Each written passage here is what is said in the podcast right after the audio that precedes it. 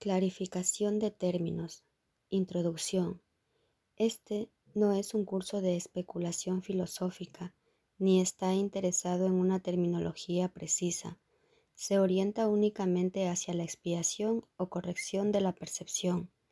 El medio de la expiación es el perdón. La estructura de la conciencia individual es esencialmente irrelevante, puesto que es un concepto que representa el error original o pecado original. Estudiar el error en sí no conduce a la corrección si es que en efecto quieres tener éxito en poder pasarlo por alto. Y es precisamente este proceso de pasar por alto lo que el curso se propone enseñar. Todos los términos son potencialmente polémicos y quienes buscan controversia la encontrarán. Mas quienes buscan clarificación también la encontrarán. Deben estar dispuestos, no obstante, a ignorar la controversia, reconociendo que es una defensa contra la verdad que se manifiesta en forma de maniobras dilatorias. Los argumentos teológicos como tales son necesariamente polémicos, ya que dependen de creencias y, por lo tanto, pueden ser aceptados o rechazados. Una teología universal es imposible, mientras que una experiencia universal no solo es posible, sino necesaria. Alcanzar esa experiencia es lo que el curso se propone.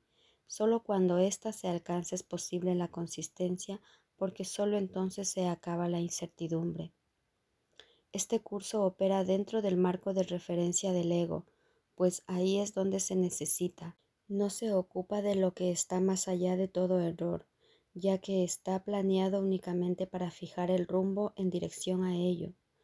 Por lo tanto, se vale de palabras, las cuales son simbólicas y no pueden expresar lo que se encuentra más allá de todo símbolo.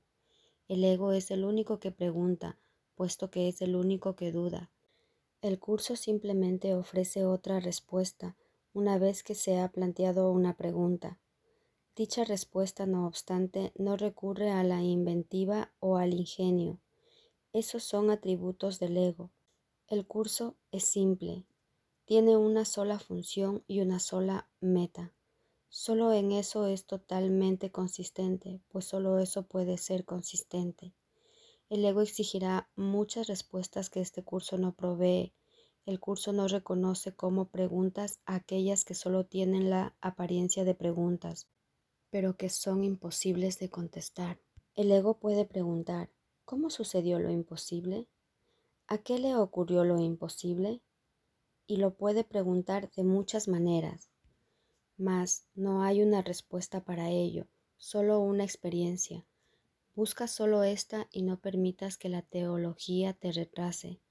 Notarás que el énfasis que el curso pone en las cuestiones estructurales es muy breve y solo tiene lugar al principio. Dicho énfasis desaparece muy pronto para dar paso a la enseñanza central. Sin embargo, puesto que has pedido aclaraciones, a continuación se ofrecen unas cuantas para algunos de los términos utilizados.